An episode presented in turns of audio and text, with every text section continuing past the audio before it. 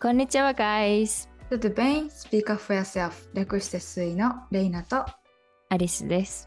スイはどん底から這い上がったゴキブリメンタルのブラジルミックス23歳レイナと悔しさをバネに納豆メンタルでバイリンガルになった22歳普通の国のアリスの2人でお送りする共感型ポッドキャストです。スイの目的は自分を持っている自立した女性を増やすこと私たちの言う自立した女性というのは不完全な自分を認めて愛すことができ与えられた環境で自分を生かして生きていける。またその自分の意見を持ってそれを発言できる女性のことを指しています。私たちもまだ自立した女性への階段を少しずつ登っているところです。日常生活や最近の気になるニューストピックを取り上げてレイナとアリスの意見をシェアしていきます。Just my opinion. ぜひ皆さんもこのポッドキャストを聞きながら私たちと一緒に自分の意見について考えてみて考えてみていただけたら嬉しいです。一緒に自立した女性へのジャーニーを楽しみましょハッシュタグは SUY スイート Just My Opinion です。インスタグラムでもぜひチェックしてみてください。ということで、じゃあ今日は、うん、オープニングトークね。う。はい、あります。オープニングトーク。うん。はい、なんかありましたか？最近。えっ、と、私はね、悩みに悩んでヨギボーを買いました。悩んでたんだ、ずっと。めっちゃ悩んでた。なんか、人をダメにするって言うけどさ、本当にダメになりそうだから買わないようにしてたんだけど、なんか生理生理前生理中のさあのやる気のない自分うんの状態で大学の課題をやらなきゃいけないっていうその環境うん。にいるわけじゃんか、なんか今座ってこうやってさ仕事とかいつもしてるんだけどやっぱ椅子硬い椅子に座るのちょっと痛いんだよね。生理の時とかしんどいじゃん。血がめっちゃ流れてる感じとかさ。なんか普通に座れんじゃん、でもなんかベッドだとなんかいっぱいクッション立ててなんか寝っ転がるみたいななんかねわかる。中途半端な感じだしベッドで仕事したくないできればでソファーもなんかそんなに伸び伸びできるタイプのソファーじゃないからなんか椅子の延長線上みたいな感じだから、うん。なんかもっとゆっくりできるやつ欲しいなヨギボーだなみたいな。ヨギボー買った。本物のやつ？本物。うんヨギボー、えー、いいね。本物の。高いよねヨギボー高いよね。なんかお店で座ったことあるけど、なんか全然違ったマリスンの家にある偽物ヨヨギボーと。ヨギボーあるんだうん、偽物ヨギボー家に2個ぐらいあるけど、うんやっぱ本物は違うなって感じた覚えがある。あービーズが違うんでしょうねビーズが違うんでしょうね。間違いない。それで言うと、はさ、うん、うん。えイギリスはヨギボーとかどうなの？あイギリスヨギボーとかどうなるってどういう質問？売ってるかってこえ、となんか、え、そうそう、なんか普通に使うの？こっちだとさ、もえう家具の一部としてヨギボーあるじゃん。え、あると思うよ。あ、ヨギボーユーロップはあるけど、イギリスない、ないかも。え、本当に？ワンチャン。はい。もしあああるんだったら教えてくあるんだったらとか もし知ってる方いたら教えてください。ね、ヨギボー、はい。りましたよっていう質問？どういう答えだよって話で。アリスは何か買った？私は昨日ね、あ昨日朝起きて、あの、うんベッドサイドテーブル、わかるなんかちょっとちっちゃい棚っていうか、うんあのなんかコーヒーとか置けるような、なあるんだけど、それ角がもう尖ってるのね。そこに、あのーそこじゃないわ。あの、ベッドの下にスマホ置いといてアラームが鳴ったわけ。うんめっちゃ眠くてさもうなんかうるせえなと思ってめっちゃ止め早く止めようとしたらそうのん角にバーンっておでこ打ってえー、朝からねめっちゃ痛くてさうん。でもうもうこいつはあかんわと思って遠くに置いたんだけどそのベッドサイドテーブルをうん。でなんかもうちょうどいいサイズのやつあるかなと思って探してたらなんかうん。そのテーブルとあのベッドで作業できるテーブルわかる、うんなんかあの病院で使うみたいなやつ、こうやって出てくるやつそうそうの出てくるやつ。ベッドの上に。うんそう、うんうん。なんかそのみなんかラップトップだけ置けるバージョン的なやつがあってなんかつながってんのその棚棚と机が。もうなんか最強じゃん、うーん。いいね、いいね。と思ったんだけど売り切れててどこもねそのやつが。へえうん。めっちゃ悔しくてそれがうん。なんか でも何か何かずっともうそそこの時点でさ 1, 1時間ぐらいずっとネット見ててもうなんかこん,、うんうん。こんだけ見たらなんか買うしかないなって思って。うんうん。でなんかおすすめでさなんかラップトップの机？なんかよベッドで使うラップトップの机みたいなやつが出てきて、うん。なんか部屋小さすぎてさなんか一応机もあるんだけどなんか椅子全然快適じゃないの、うん。あのプラスチックのなんか IKEA の一番安いやつ的なやつだからうんうん。元から置いてあるやつなんだけど。だからなんかもうベッドで作業することが多いのね。だからさ、もうベッドが仕事場だからもうなんかうん。そこに投資してもいいかと思って買っちゃった、うんうん。そのラップトップデスクを。いやーいいじゃん。そういうい話でした。自己投資大事じゃない？家のさ、環境を整えるの大事じゃない、ね本当にそう。お金貯めよう貯めようって思って全然使ってなかったからまあたまにはいいかと思って。うん買いました、いいなんかち買い物だね。ちっちゃい引き出しとかついてんだよそれ。かわいい。いいじゃん。活用、その、なんか使いやすいとかね、日常的に、なんかたださ、物が増えちゃうのは違うけどさ、そのね、いろんな使い道がある家具ってよくない？なんか買ううん価値あるよね。うんうんうんそうそうそうまたよかったら皆さんにお伝えしますはい。じゃあレナもヨギボーアップデートお願いしますはい、しますね。もうヨギボーでダメな人間になってたら、それもまた あのテーマにして、はい、ヨギボーダメって言いますね、その時はね。はい、はい、うんじゃあ、メインテーマに行きます。メインテーマなんですけど、まあ、結婚？結婚というか、恋愛と言いますか、生涯を共に過ごすとは、みたいな。ちょっと、前からさ、あの哲学的なこと話したりとかしててさ、あれだけど、なんか、今23歳じゃん、2人とも、レイナもアリスも23歳で、うんでねアリスは23の年。うん。そうだね、うん。23でなんかみん別にまだ今結婚するわけじゃないけどうん。でも結婚を意識する年齢になったというかしてもおかしくない、周りにしてる人がどちょっとずつ出てきてるからうんうんうん。だからそういうのも含めてちょっと考えてるんだよねっていう話なんですけど、はい、うんうんうん。そうだね。いやなんか自分が23歳っていうのも信じられないけど。わかる。なんか普通にさなんか小学生の自分とか中学生だった時の自分となんか何変わったんだろうとか。もう変わったのはもうんうんうん。もちろん変わってんだけどさ。なんかなんかその時はまだ子供じゃん。うん。なんか大人が将来だったけどななんか自分は今なんかその将来に生きてるってことが信じられないっていうか、なんか。うん。大人なんだ自分っていう。そうだね。うん、なんか大人になったよね。大大人になったよね。やだ、大人になりたくない。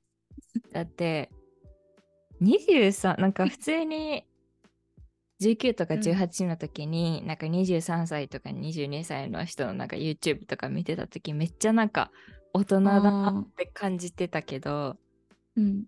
そっちの立場ってことでしょ？なんか全然変わってないよって思っちゃう。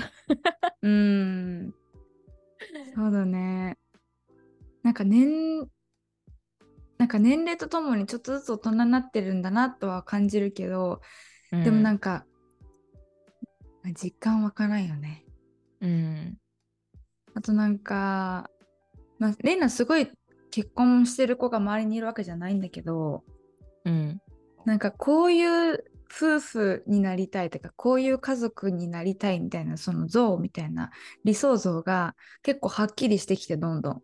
うん。いろいろんな人と会ってるのもあるだろうし、もともとその仕事で離婚の相談をいっぱい聞くっていうのもあるから、あ、こういう夫婦になりたいなとかって思うこともあってさ、うんうん。なんかそこからね、めちゃめちゃ考えるようになって、一つ思ったのは、やっぱ、なんか文化って大事だな、宗教は文化、めっちゃ大事だなと思ったの。年齢よりも俺のそっちの方が大事だと思う。なんか文化とうかんって感じ始めたの、最近。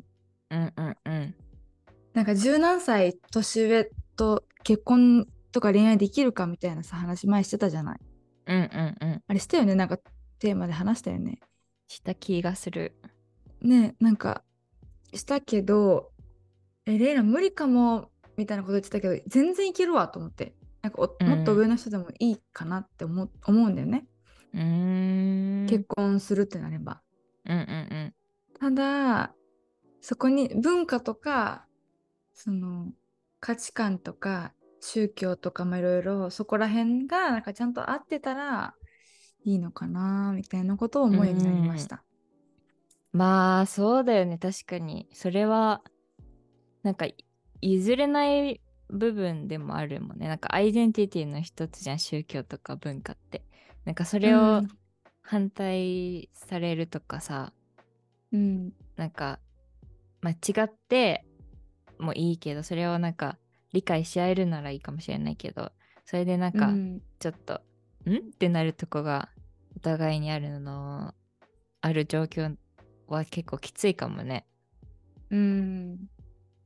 そうだよね。アイデンティティだもんね。そう、うんうんうんなんか今までは別に彼氏とかあの恋人じゃなくてもまあ遊びでというかさか恋人にまで行かなくっても、自分がブラジルと日本のミックスであることに対するなんだろうな理解があるかどうかとかすごい見てなかったんだけど今はやっぱ見るもんね。それが、あの別に恋人じゃなくて友達でもあの仕事の人でもなんかアプローチもしねされた時だったとしてもレイナのそのアイデンティティを受け入れようとしてる姿勢があるかどうかとかちょっと見るようになったんだよね。うんうんまあそれがいいことかわかんないんだけどさ。まあ、なぜこんなに私が思い悩んで、ま、なん 思い悩んでるかっていうとうんまあその私と、まあ、彼がいて彼の家族は日本の家族私の家族ブラジル人の家族みたいな感じだからやっぱりなんかそこが交わるのってすごい難しいなって思ってるのね。うんうんうんなんかレイな彼と私のブラジル人家族をつなぎ止めるのはレイナしかいないじゃん。で、うん彼の日本人の家族とレイナをつなぎ止めるのも彼しかいないから結局それぞれレイナの力彼の力コミュニケーション力とかそのなんだろう人の人はこういう人こういう人なんだよって伝える力だったりとかその文化への理解とか家族とのもともとどれぐらい仲がいいかとかによってすごい変わるんだなと思って印象がお互いの、うん。なんか頑張ってさ自分をよく見せようとしてもレイナがね。うん。やっぱ見せきれないわけだからなんかそこをつなぎ止めてるのってじレイナじゃなくてパートナーなんだなって思ってレイナは、うん。あの自分のレイナの家族に合わせる時はできるだけなんかコネクションを作作ろうとしたり説明いっぱいしたりやっぱ言語が違うっていうのもあるから通訳するしうん。なんかそれが必須な環境だっていうのもなんかちょっと考えさせられた。うんうんなんかね、同じ、全くレンと同じ子だったら、ポルトガル語と日本語が混ざってても、たまに英語出てきても、なんか多分何も思わない。それが普通なんだと思うんだけど、日本人と一緒にいる、で、ブラジル人の家族の方にジョインしてもらうってなると、やっぱブラジル人の家族はね、日本語はそんなにうまくなかったりもするから、レイナの家族は。ななんかそこのなんかつなぎ止めるためにレイナがどうしても間に入って通訳みたいなことしないといけない時もあるし、うんなんかその言語の壁をなんかすごい感じたんだよね。うん。わかるわ。うんめっちゃわかる。うん、なんか、元彼はフランス人だったから、なんか、もうフランス語私は全然喋れないからさ、勉強してたけど、なんか彼の家行った時とかも、もうもう100%通訳してもらえないとわかんないわけじゃん。なんかすごい、うんアリスのことを受け入れてくれてるのはすごい伝わるけど、なんか自分がなんかその人たちと直接コミュニケーションが取れないっていうことに対して、うん結構もどかしさは感じた。感じてたかもうんうん。そうだね。言共通言語がないっていうのがさ、うん。なんか言語って別になくてもボディーランゲージでいいとかっていう人もいるけどやっぱどこまで行ってもねただでさえ文化が違うのに言葉も喋れないとなるとなんか伝えようがないよね、本当に伝えたいこと。を。ね。え。なんか思うけど、なんかアリスたちはさ、若若くて、なんかまだ結構、なんていうの？うん、なんかそういう多様性とか、異文化理解とかに対してなんか、教育も受けてるし、なんかそういううん。メンタルも持ってるじゃん。理解しようとか。でもなんか上の世代の人たちって例えばさあのアリスのインターンで本当昨日とか起こったけど、うん。あの新しい女の人を雇ったのねボスが。その人、うん。パキスタンかどっかからの出身であの、えっ、とソーシャルメディアちょっとやってもらうみたいな感じ？うん。だったんだけどなんかか彼女のことを悪めっちゃ悪く言うわけじゃないけどなんかすごいち違うなんか、うん。彼女の英語良くないからダメだみたいな感じの前提で話してくるの、うん。なんかアリスもじゃあ思われてたんだろうなとかさ なんかめっちゃ思ったし、ねアリスが思ったのはなんかその60歳のそのボスうんが、なんか海外の人たちと接する時と私たちが接する、その私たちアリスたちみたいな若い人たちが海外の人たちと接するのは全くやっぱ違うと思うから、うんうん。な何かなんか障害がもっと大きいというか。うんうん。そうだね。うん。それは感じるな。うん。なんか思ってる以上にこのまあこの結婚って話からちょっと言語言語ってなるのはあれだけどなんか日本人同士だったらじゃあ大丈夫かって言ったらそういうわけじゃないんだけど、うん。あの文化とかその人が育ってきた環境とかを本当に許せるかどうかだよね。受け止めてあこういう家族なんですねとかこういう教えだったんだねってその自分たちが学んできたことをが全然違う2人が生涯共に過ごすってなった時にここ2人でもう一個新しいルール作んなきゃいけないなって思ったのね。うんうんだから今までのレイナの家族はこうだったからこうしたいじゃなくてあなたの家族はこうだった私の家族こうだったじゃあ私たちはどうしたいどうしていきたいっていう風に自分たちのルールを作ってそこで子供できてなんかもう一個か新しい家族ができる。一つ自分に家族ができるみたいな感じ。うん。だからそうやってなんかきっと変わっていくんだと思うんだけど。うんうんうんなんかそれ自分はどうしたいのかなみたいなそのいや俺はこういう教えだったからとか私こうやって教わってるからじゃなくてさもう2人でこれ決めようよみたいなのフェーズにもし結婚するんだったら入るんだろうなと思って。うん確かにそれ重要でなんかに逃げ恥見てた？見てない。なんかそれもまあちょっと違うかもしれないけどなんかその夫婦まあまあ夫婦って言ったら違うかもしれないけどそのなんだっけ主人公 二人あのえー、わからん。見てないんだよね。これてれてれてれてれてれてれ新垣結衣ちゃんとあのあえ結婚してあ、る星野源。星野源ね。星野源あの人たちもなんかまあ結婚するってなった時になんか二人でルール作るつくめっちゃ書類みたいなの作ってた気がする、えー、あ、そうなんだ。うんあーそういうの大事だよな。うん家族理念みたいな。うんうんうんうん。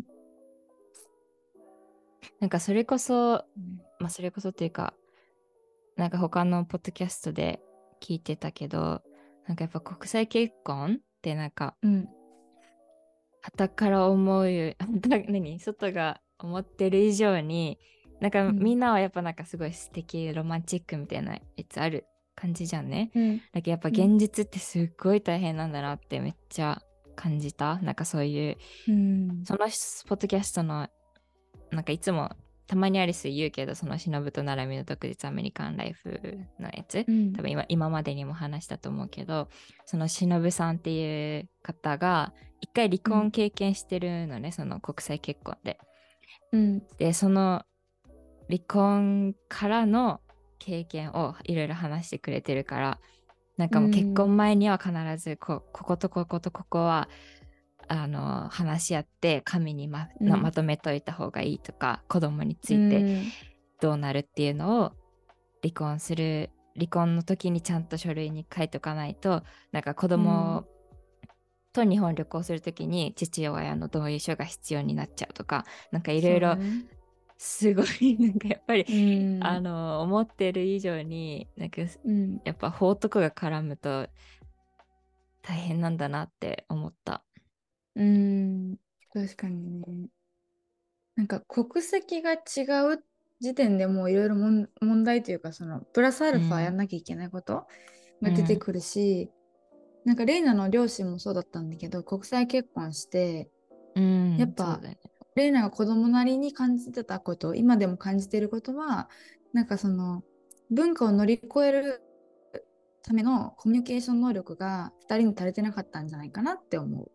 うんだからなんか文化はもう持ってるものだししょうがないと思うんだよね。でもコミュニケーション能力って高められるじゃん自分たちで頑張れば。だからその文化を超えるぐらいの理解をしようとするするまでできるまでコミュニケーションするとかちょっと分かり合おうとするっていうその心とかが足りなかったんじゃないかなと思ってそこですれ違いがどんどん増えていっちゃったんじゃないかなみたいな。でもなんかさある一点とこまで行くとさもう言っても分かんないんだとか思っちゃうと諦めちゃうじゃん。なんかうん。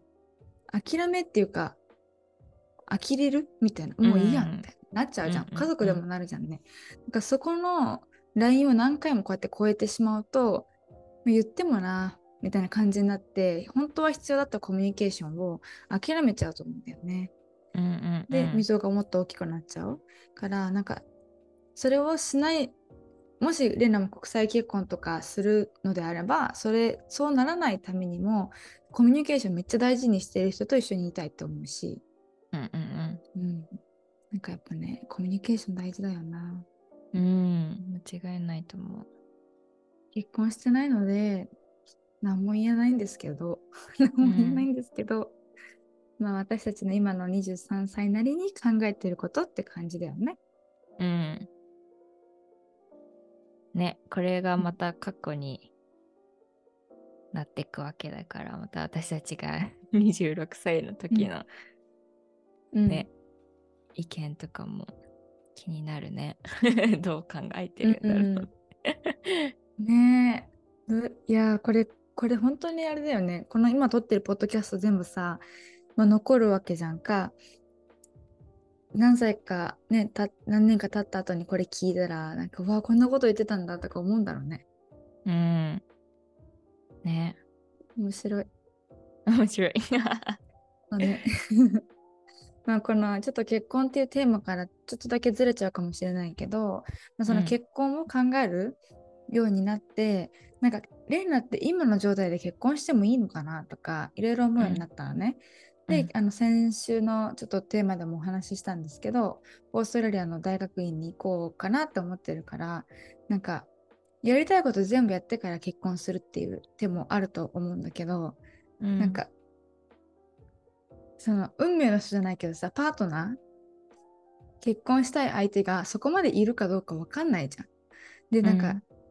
みんなさ離れちゃったら離れちゃっただよとか言うけどさうんでも離れるべきじゃない時とかってあるやんって思ってるのね、うんうんレイナは。なんか今はここはレイナが合わせるべきだなとか今はあっちに合わせてもらわないといけないなとか結婚したらそうやってなんかどっちかが仕事忙しくなってどっちかが傾くみたいなことあると思うんだけど結婚しなくてもそれはあのリレーションシップの中でするべきことだよっていうのはちょっと先輩に言われてその結婚した人に言われたのがなんかレイナが相談したのね。その結婚する前に例えばレイナが誰かにその相手に合わせるとか相手がこっちに合わせるっていうのはなんか違うのかな？みたいな。まだ結婚してないしそこまでしなくていいのかな？わかんないって言ったの。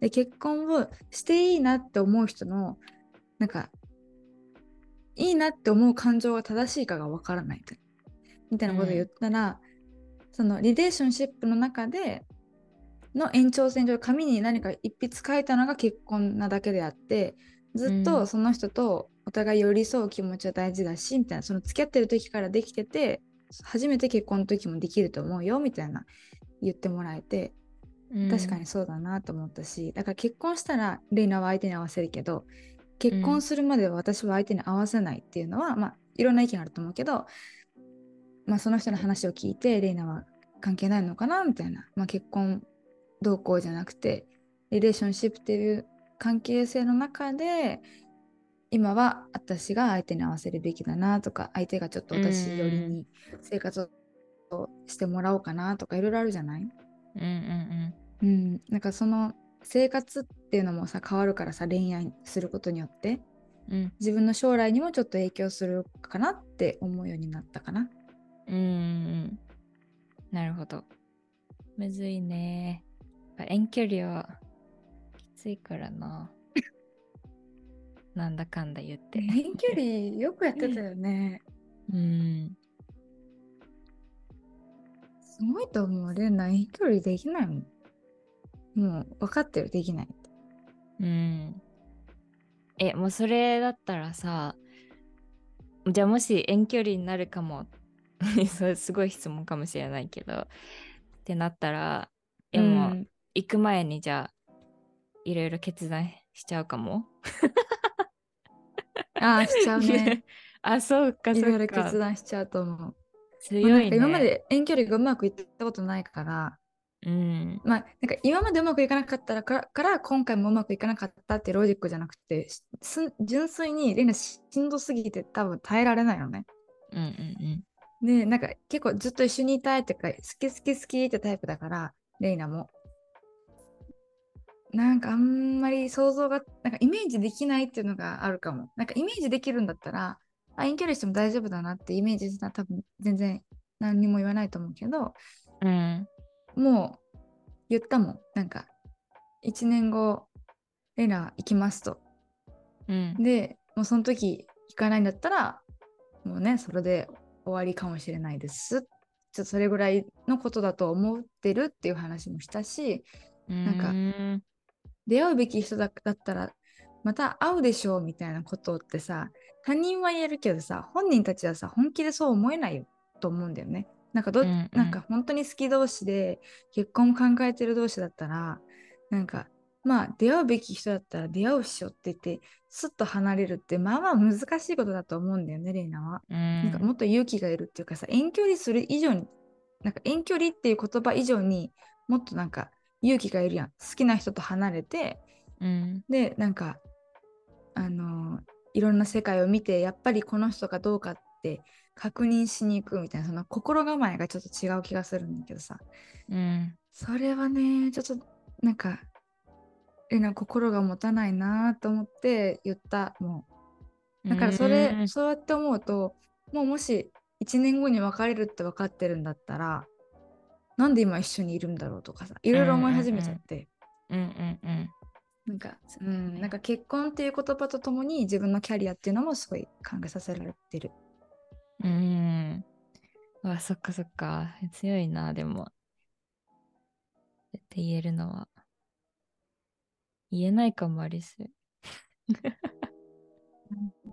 でも言いたくないじゃん。なんか別に離れたいわけじゃないもん、うん、本当はね。うんうんね、だから聞いてほしいなって思うけど、聞いてほしい、言ったんだよね、レナ。レナ行くよって。いや、来てほしいよって、一緒に来たらこんなこともできるし、あんなこともできるし、うん、幸せだと思うよ、みたいな。ただ、彼が望んでなかったら、もうそれ以上何もできないから、うん、ただ、分かったって言って離れるしかないんだなって思ってなんかそのうん虚しさはあるけどねうーん、確かに。うーん、むず。答えはないですね。答えはないねうん。うんまあなんかまとめるんだったらなるようになるさなんですけどうん。ねそうだねその当事者はなるようになるさとはなかなか思えないよね。うん。違いない。こっち来て、なんか、うんアリスは、なんかやっぱ、なんか日本にいた時あんなになんか海外で仕事して、なんかすごいキラキラな自分を 描いてたけど、なんか正直、うん。やっぱなんか家族のことも気になるし、日本にいるね。うん。なんかやっぱ自分も年取ってるって感じるから親も年取ってるわけだし、うんうんなんかここにいていいのかなとかも思ううんよね、なんか海外にいると。うんわかるよ。うんわかる。なんかキラキラもするけど近くに家族いないってねうん、すごい大きなことだよね。うんうん。なんかそんなに、なんか取ればいいいいんだろうけど、連絡をね。アリスの家族あんまり取らないタイ,、タイプだから、うんうん。なんか、なんかイギリスにいるということで、あんまりなんか状況がわからない。なんか普通に、うんうん。っていうのもなんか、まあアリスの家族らしいんだけど、なんか急にさ、なんか電話来て、何、誰か倒れたとか来るんじゃないかって、うん。いつもビビクビクしてる。なんか、うーん。そうなんだ。うん、おばあちゃんとかさ、おじいちゃんとか、うん。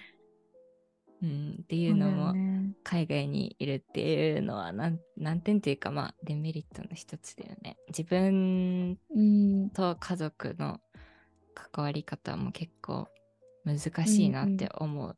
自分がしたいことをしたらいいんだろうけど、うんおばあちゃんたちにはそんなだって30年、40年も時間はないわけじゃん。そうだね。うん難しいね、人生ってって思うよ、本当に。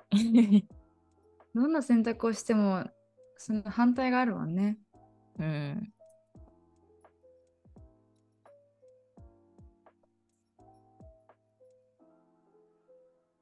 いやー、お年頃ですな、私たちの。なんか、ね家族の心配をするっていうのも大人になったからこそだと思うけどさ。え。うん。なんか、大人って大変だね。税金も払わないといけないのに、自分の生活まで。そうだよね。こんなに。生きてるだけで税金払わないといけないし。違いないわ。いやー本当は、あのなんだっけ、えっ、と、今この話からキャリアの話に行って、ライフチャートじゃなくてなんだっけあれ、生きがいチャートの話をしようかなと思ったんですけど、なんか生きがい、生きがいとかもう言ってられないもん、俺ら最近これ考えてて、なんか生きがいとかじゃなくてもう必死、今。ある問題を解決するとか今大学やりきるのに必死になってて、うんみんなの生きがいってなんだろうって考えてたけど先週、うんあの時間じゃ考えきれないわって思ってうんうんうん。なんか生きがいだけで終わらないからね。やっぱそういう家族のことだったり、いろいろ市場が絡んでくるじゃんね。うそのその人の人生のうん周りの環境が。うん。人生いろいろって言うけど本当いろいろだよねうんうんうん。なんか最近分かってきたこういう言葉の意味 人生いろいろとかさ マジでそうだよね。ねなんか昔の歌とか聞くんだけどねのね。うん。その昔の歌聞いてしみるもん。なんかその歌詞一個一個がお父さんたちが聴いてた歌とか未来予想図わかる？わかるよ。未来予想図の2ってやつあるじゃん。あのドリカムの。うんうんうん。もうねににはあれあれだから2ってついてるんだよ。多分聞いたらあそうなののきっとみたいな何年経ってもってやつだけどうん。あれ歌詞普通に聞いててさなんかいい歌やなーって感じやん。もう一回聞いてみて。もうえ ヘッドホンしてるねさこうやって聞いててさうわーめっちゃしみるこの歌と思って。あ、マジ？そうなんかきっと何年経ってもあなたは私のなんかいいパートナーなんでしょうね。私たちは何年もこのまま生きていくんでしょうね。みたいなそのうん。恋愛のなんかまあ夫婦の多分ストーリーハッピーなんだけど。エンド？えそうそうそうそう。いい歌だよ、うん。いい悲しい歌じゃない。わ。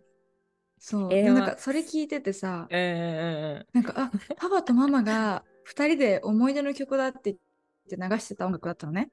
うん。で、うーん。その2人のなんか着信の音楽だったの。それは。えー、かわい。い。そう。着メロでレナそれねでそうそう着メロだったから レナそれで覚えてるんだけどちゃんと最初から最後までゆっくり聞いたことなかったの。最近なんかカラオケに行くことがあってあやっぱいい歌だなと思って人が歌ってるの聞いてね。もう一回なんかちょっと聞いてたんだよ。自分一人で、うんうん。なんか掃除しながらとか、うん。なんか寝る前にとかって言って。でヘッドホンだからめっちゃさ音がよくってさ、うんうん。そのかあなんかさ完全にその中に入ってねこうやって聞いてたんだけどめっちゃいい曲じゃんと思って。あ こんなこんな夫婦のなんかなんていうの愛おしいみたいなそのもうちょっとね伝わらないんですけど、うんうんその愛してるよっていうそのなんかあのね簡単に言うとそそのサビに入る前にその分かれ道にそのバイクでね降ろしてもらってでそのうん。旦那さんというか彼氏の方が知らんけど、それがか角に曲がるときに5回あのランプをつけるの。ランランプっていうかバイクなの。なんていうのウィンカーみたいなやつをつけるんだよ、5回。うん。それが愛してるっていう5文字のサインだったのね。